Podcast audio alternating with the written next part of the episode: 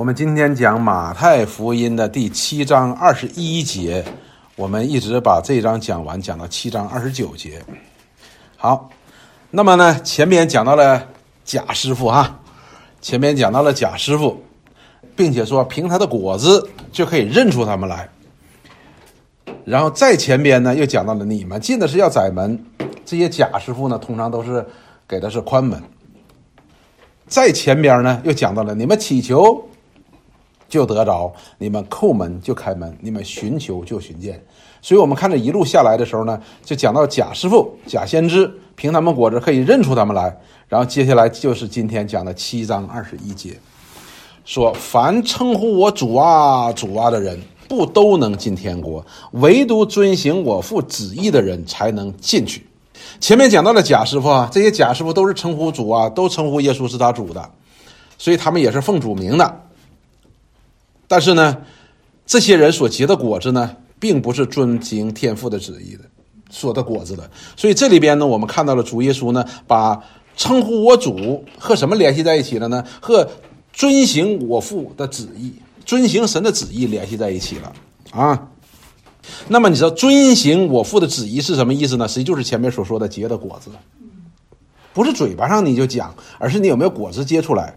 这是一个，那么这个呢？这一点呢，就是称呼我主啊主啊，就是口里承认他，但是我们是不是能够在实际生活当中见证我们遵行父的旨意，决定于什么呢？我们是否能进天国？就是我们是否是真的相信，当称呼主的时候，称呼耶稣是主，以及能够遵行父旨意，中间是有个有个条件的，这条件是什么？就是信心。也就是说，如果这人称呼主啊主啊，但是他的当中呢，他的生命当中没有遵行天父的旨意的这样果子呢，表明他是不信，不信的人是进不了天国的。所以呢，这跟前边呢实际上是一脉相承的，就是根据他们的果子，你就可以看多看出他是真假的。哎，看他们有没有遵行天父的旨意，这是很重要的。那么的话呢，我们看到了哈，雅各书当中讲到了。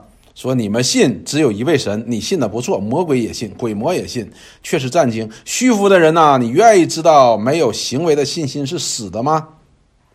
所以不是嘴巴里边称他为主的，就是相信他为主的，相信他为主的和嘴巴里承认他是主的呢是不一样的。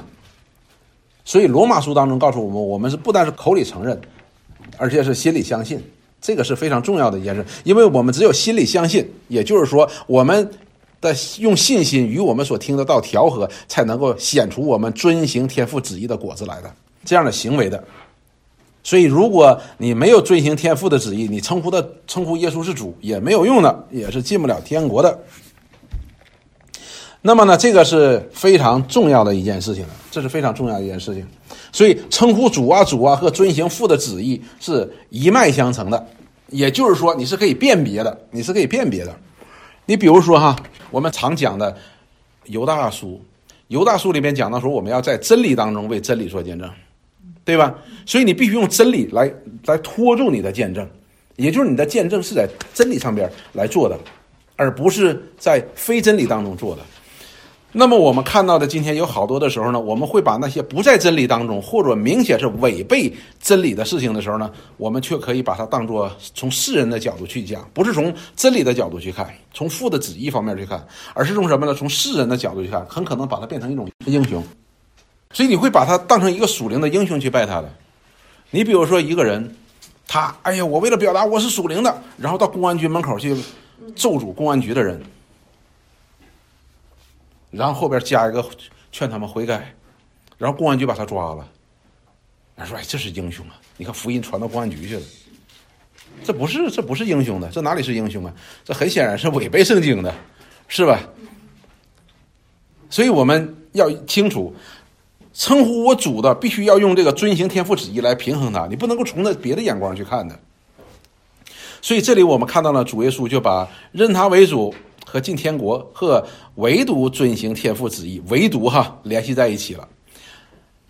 那么在彼得前书二章当中呢，也讲到了，就是受苦呢，有一些是为了自己的罪受苦，不一定是为了主受苦的。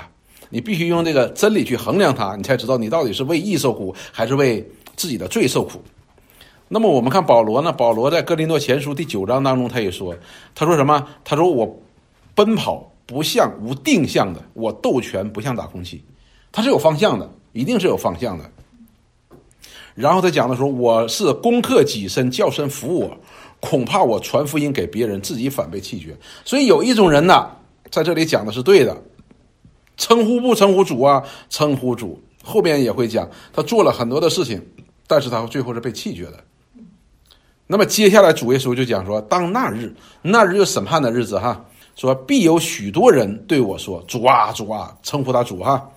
我们不是奉你的名传道，奉你的名赶鬼，奉你的名行许多异能吗？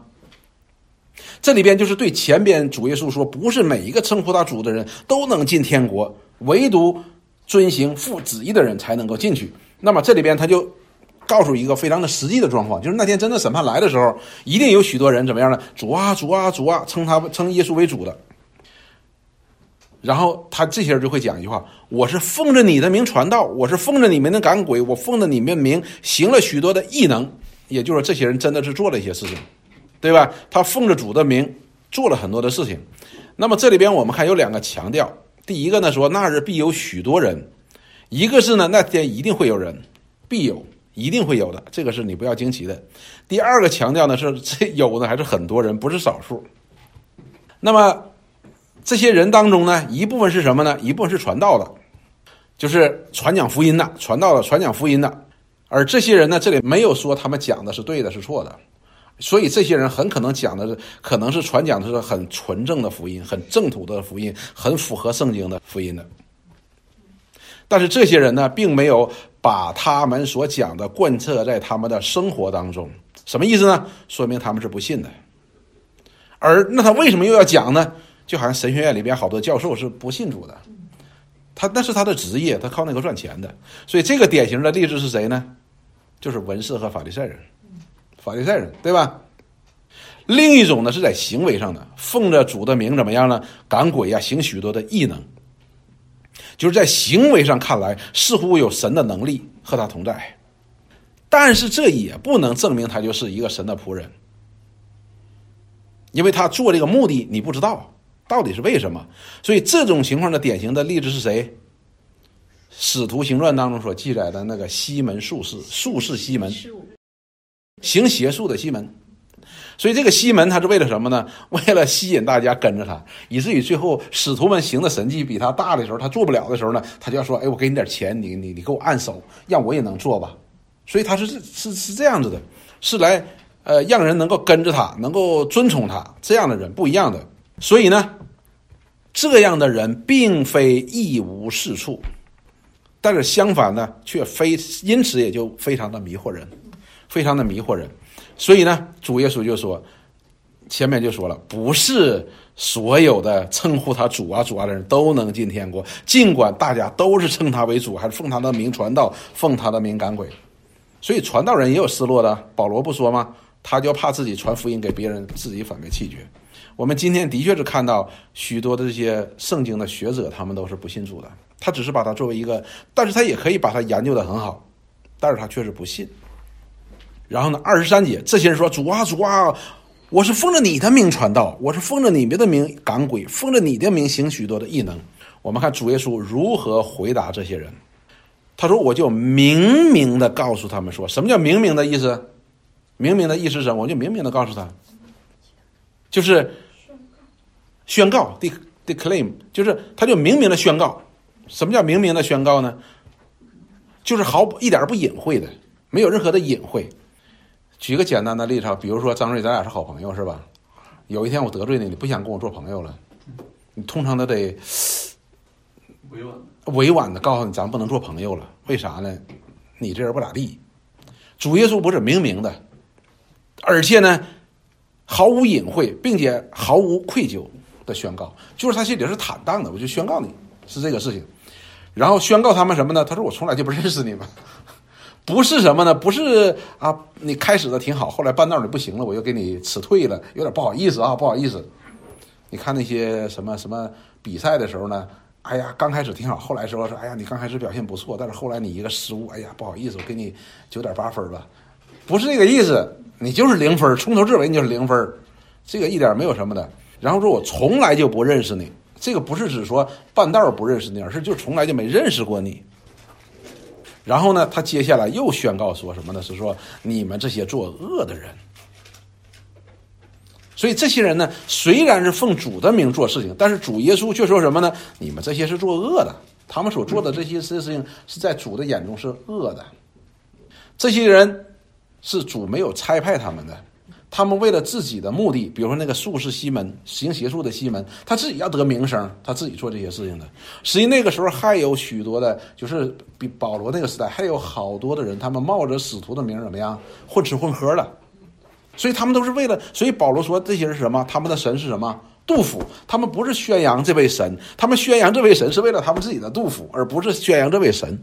所以呢，主耶稣说：“你们做这些事，虽然是奉着主的名，但是你们做的是恶的。”他说：“我从来就没认识你。”也就是说，他从来也没呼召你，从来也没差派你，没呼召你，没差派你，所做的事情都是恶的。所以今天你知道吗？所以我们才能够理解。前人所讲那些话，说你要逃避做一个传道人，好像逃避地狱的烈火，除非你真的明白是神呼召你，否则就是作恶的。因为说我没有差遣你啊，你还记不记得上节课，耶和华我们讲到先知的时候，耶和华神说我就没有差派你啊。假先知那个，我们讲耶利米书那个是也是讲这个是吧？那假先知对上周讲的嘛，耶和华神就说我从来没差派他们，他们自己奔跑行走，自讲自话。所以呢，耶和华神说：“这些人做的是什么？这些人做的是恶的。”所以我们今天要非常非常的小心的。所以你知道，对于一个传道人来说，呼召是非常非常重要的。当我们看到说这个呼召呢，你知道吗？后边我们就会发现，呼召和没呼召是不一样的。好了，那么这些人的结局是什么呢？就说你离开我去吧。这离开我去吧，不是个简单的说，是和他没关系的，就是和他是没份儿的。所以这些人说：“你离开我去吧。”所以这群人是什么呢？这些人不能够势立在主的面前的。这些人或者说他们就是失落的人，一群失落的人。他们还不是简单的失落人，一群作恶的人，奉着主名作恶的人。所以二十四节说：“所以听见我这话就去行的，好比一个聪明人把房子盖在磐石上。”好了，什么意思？这里边讲到说：“听见我这话。”去行的，听见这话，这话指的是什么？就是前面那些教训，前面那些教训哈，都包括了。你听见这些教训呢，你们去行，而不是这里边讲的是什么呢？他们虽然称呼主啊主啊，但是他们却不遵行天父旨意，而是他们称呼他主，称呼主耶稣是主，又遵行父旨意的人，这样的人呢？主耶稣怎么说呢？说这人这是个聪明人，好比一个聪明人把房子盖在磐石上。这个磐石这里边是什么？这里边指的，就指天父的旨意嘛。天父的旨意哈。嗯，不是指行道，不是行道，是指天父的旨。天父的旨意，你是在行在神的旨意当中的，这是磐石。所以呢，我们讲到说后边讲到那个，这前面不讲吗？这是这是，唯独遵循我天父旨意的人才能进去的。所以你你做的事情是与这相合的，你你是在坐在神的父的旨意的上边了，这显然是没问题的。因此呢，你坐在父的旨意上，那么当雨淋、水冲、风吹撞到那房子，房子不倒塌，因为根基立在磐石。所以那我们也知道，这个最终的磐石是是谁呢？父的旨意是谁呢？都落在基督身上了嘛，对吧？然后说，凡听见我这话不去行的。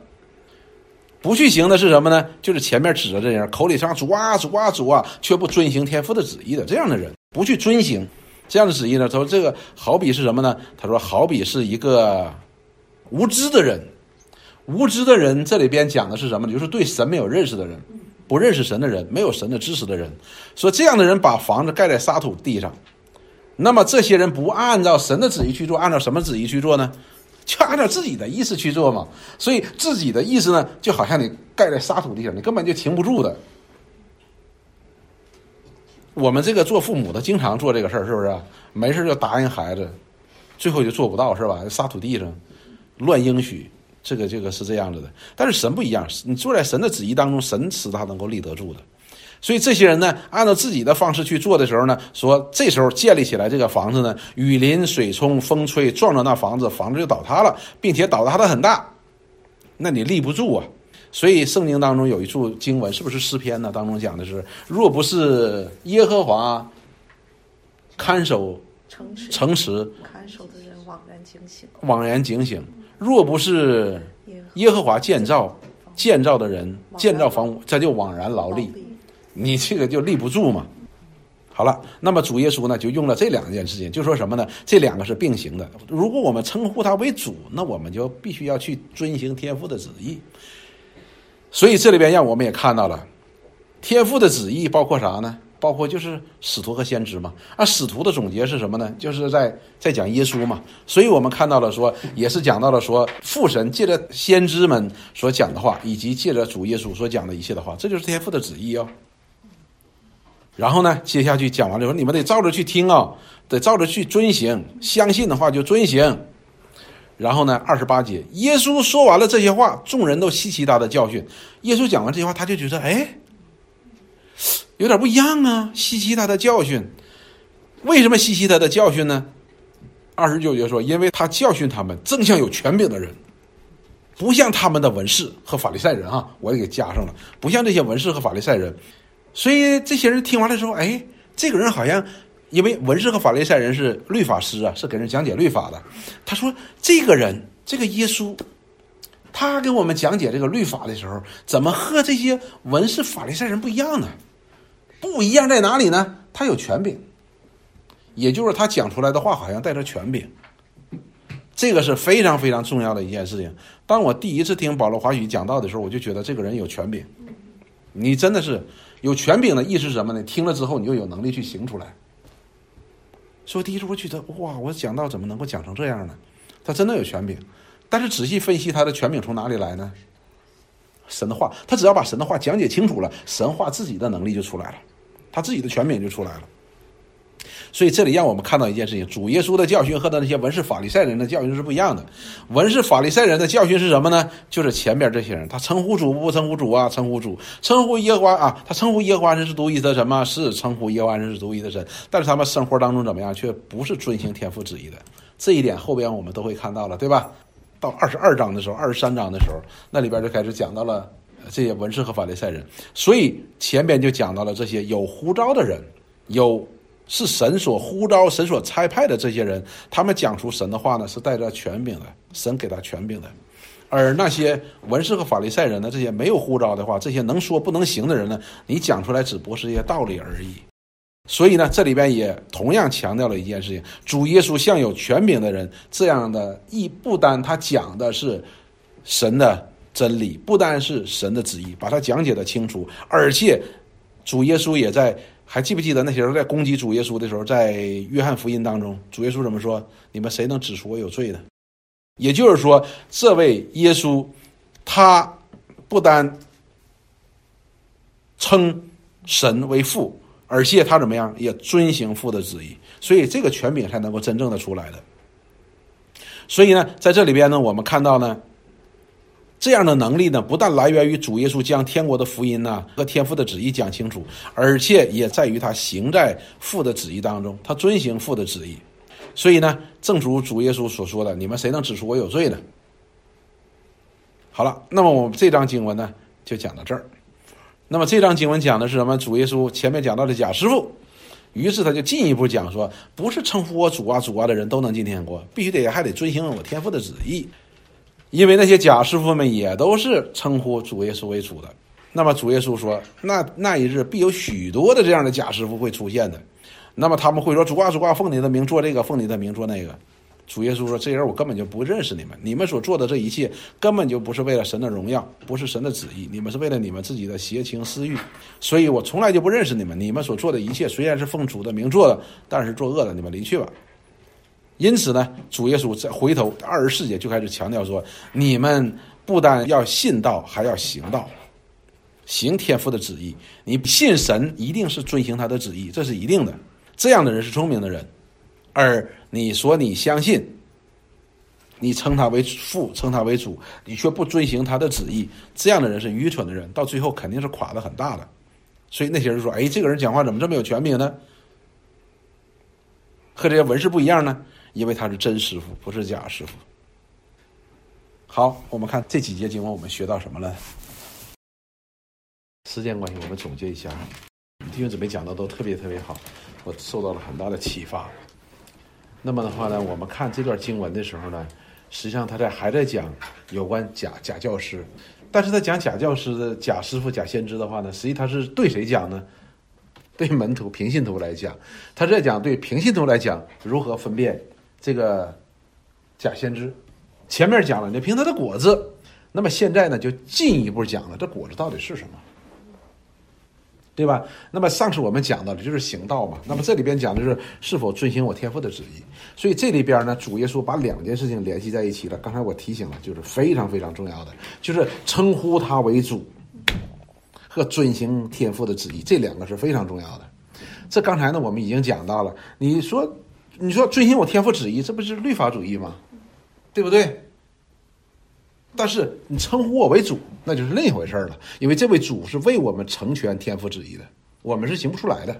所以称他为主，这个遵行天赋旨意和称呼主是连紧密联系在一起的。所以主耶稣说嘛：“你如果称呼他为主的话，那你就一定会遵行他的旨意；否则，那他就不是你的主嘛，对吧？就好像我们说，这个他是一个男人，我相信他是个男人，你就得把他当成男人看嘛，对吧？你相信这是个女人，你就得把她当成一个女人来看。你相信这是一个狗，你就得把它当成一个狗来看，对不对？就是你得按照他的所示，你来接受他。你既然称为他为主，那么说明是什么呢？你就相信他是你的主，那么你必定能够遵行天父旨意。这我们在讲创世纪时候和出埃及记时候，我们总结的时候已已经讲过了。当神颁布律法的时候，神绝对没有说说你要完美的执行了我的律法，然后你就得救。因此他说亚伯拉罕信神。就称他为义，对吧？然后说那叫谁？挪亚在那个时代是个义人，他信神。什么叫信神呢？就是耶和华神吩咐他的事儿，他都去做了。这并没有说他是做的完美。所以这里边说你唯独遵行我天父旨意呢，也并不是说什么呢，并不是说你要做的完美，而是你我们把主耶稣不但称呼他为主，而且把他当做主的一个什么果子。一个验证，如果没有这个的话，那就完全没有的。那么好了，我们也在讲说遵行我天父的旨意，遵行我天父的旨意呢？这里边呢，我们怎么解读，其实一点都不矛盾的。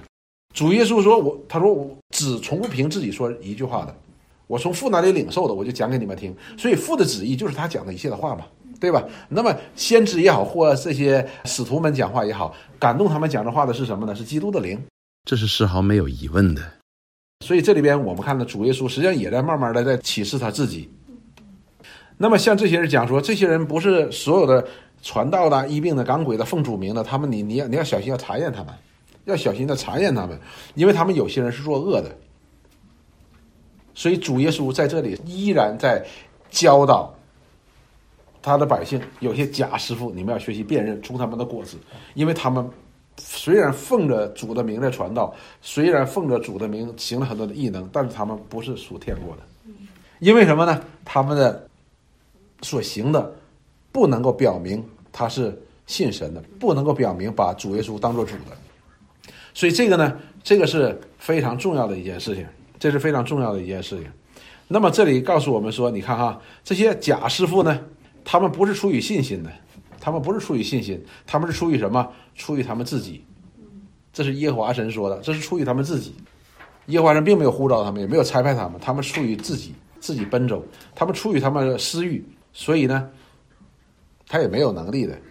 真师傅呢，是寻求神旨意的，明白神旨意的，并且也活在这样旨意当中，并且也教导人活在这样旨意当中了。这样的人怎么样？在神的权柄之下，因此呢，也可以显出神的权柄。那么我们看哈，我们要学习的马太福音二十三章第一节到第四节。所以贾师傅的话呢，这里边我们讲一个比较比较危险的、比较危险的。贾师傅呢，有那种是讲错的，但是有些是讲对的。讲错的咱就不要讲了啊，咱一看就看出来了，就是道德生活有明显缺陷的，这这就是我们就一看就看出来了。这里边讲到的就是这些文士和法利赛人。主耶稣如何评价这些文士法利赛人呢？这些文士法利赛人呢，他讲这些话的时候呢，他是很巧妙的把神的话语呢给降低了标准，但是呢，他有些讲的是对的。那么主耶稣这样说：说那时耶稣对众人和门徒讲论说，文士和法利赛人坐在摩西的位上。什么叫坐在摩西的位上呢？就是坐在教导者的位置上，宣讲神话语的位置上边。凡他们所吩咐你们的，你们都要谨守遵行。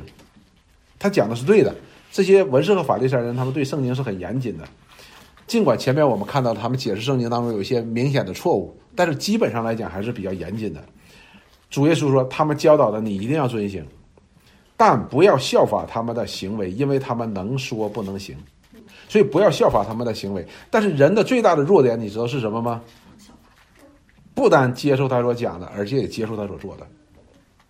这是我们人常常做的。所以主耶稣就说什么呢？你要把他们怎么样呢？要分开的。那主耶稣就把他讲到了，说这些文士和法利赛人，他们的教训是这样的：他们把难担的重担的捆在一起，在人的肩上，但自己一个指头都不动。什么意思呢？他是用这些律法去辖制别人。指责别人，哎，你为什么偷盗？哎，你为什么什么什么什么吗？他是拿这个去要求别人，而不拿这个去对照自己。但是主耶稣讲这话的时候，我们要知道一件事：文士和法利赛人他们的生活是非常严谨的，与我们相比，非常严谨的，非常严谨的。所以呢，这里边让我们看到一件事情，就是什么呢？今天有一些假教师很差的一点是什么？就是他讲的都是对的。我们看到西方有几个非常有名的人，就是他们讲的都是对的，但是他们个人的生活是非常败坏的，怎么办？因此，我们今天你有没有看到那些人满身纹着什么纹身呢？然后光着头，戴着耳环，在上面讲福音呢？他们讲的挺好的，他们讲的没什么错误的，就是没有什么明显大的错误的。当然，你要找到错误，一定是有的。所以，我们今天年轻的基督徒，你看到没有，就变得越来越怎么样？越来越在上帝的面前就失去了敬虔。你纹着身、光着膀子、秃着头、戴着耳环都可以讲道，那我就更可以啊。但是这里边让我们看到一件事：是行为为准呢，还是他口里所宣告的为主呢？行为讲的非常的清楚。他可能宣告耶稣是主，他可能宣告福音，但是你的行为验证了你所讲的只是道理，你并不相信。你讲的尽管是对，你不相信的。因此呢，我们要小心这一点，小心这一点就是这种所谓的全盘接受的，这是非常非常可怕的一件事情。所以那些明显讲错的、明显做错的，那我们就很容易就判断出来了。而是什么呢？而是这些讲的都对的，我们怎么办？但是反过来，反过来，你比如说以前我给你们讲过这个例子的，有一对夫妇，他们讲的真的是正统改革中的教义的，讲的全是对的。但是他们在教会里边所做的事情呢，都是跟匪徒差不多的。他觉得我讲的是对的，所以我就天下老子第一。传道人在上面讲呢，他认为不对的话，他站起来马上就可以骂传道人。在主日学当中，他认为主呃老师讲的不好，他起来就可以攻击老师的。他觉得教会里边没有人可以讲的那么好的主日学的，他自己又开个班。他觉得这个教会的长执会呢不属灵。所以长执会开会的时候，他都要练习。他说：“神派我在这间教会做监督。”所以大家拿他没办法，大家拿他没办法。为什么呢？他讲的都是对的。所以他们就来问我这个，我说：“你们长执会为什么这么软弱呢？”他说：“关键是他讲的是对的。”我说：“虽然他讲的是对的，但是他的果子是错的。”这证明他那个对的呢？他拿这个东西只是为了来表现我是对的，他用来是打人的，而真正的真理是用来建立人的。所以这个人到底是他信错了呢，还是他做错了呢？信错了，所以他是不信的。所以这属于什么呢？这属于控告者，是恶者。真理不是用来控告人的，真理从来不控告人，真理是造就人的。但是呢，恶者拿真理去控告人，这是问题。所以呢，我们一定要小心的，我们一定要小心。所以这里边讲到说，你你可能是是对的，但是问题是你拿你把它用错了，你用错的时候呢，表明你是不信的，所以你不能进天国。那同样的道理，这里边他讲的对的的话呢，那我们要遵行的，讲的对的，我们当然要遵行，而他的行为呢，我不要去效法他。那么接下来呢，提摩太前书四章十一节到第十六节，我们看保罗怎么教导提摩太。作为传道人，作为传道人应该到底应该怎么样做？我们也可以从这件事情呢来判断一个传道人，就是说对于一个传道人来说，他是一个自我的一个警醒、教训，从主来的教训。那么从弟兄姊妹身上呢，你也可以就要去看，哎，我们这个传道人到底是怎么样？我们看哈，保罗呢告诉提摩太说，教会当中有一些人，这些人怎么怎么怎么样。啊，传讲这个，传讲那个，保罗就告诉他们，你们要禁止他们，然后就告诉了一系列的教训。那第四章的十一节呢，保罗就说这些事儿你要吩咐人，也要教导人。吩咐人的意思就是你要命令人，因为提摩太是传道人，所以他就说了，提摩太，你要把用真理把它宣告出来，命令人，教导人干嘛？遵行。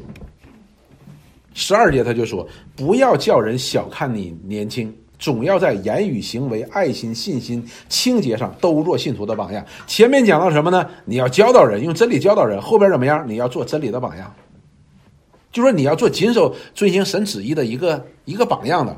但是这里边并没有说你要做到完美啊，从来没有说要做到完美。然后十三节说，你要以宣读、劝勉、教导为念，只等我来。所以你要专心在这上面做什么呢？一方面宣读真理。然后劝勉会众，劝勉的过程当中，实际就包括是一个什么一个榜样。然后教导为念，只等到我来。下面就都说了，十四节说：“你不要轻忽所得的恩赐，就是从前借着预言在众长老按手的时候赐给你的，就是告诉提摩太你要倚靠神，你要倚靠神。然后这些事儿你要殷勤去做，并要在此专心。所以哪些事儿殷勤去做呢？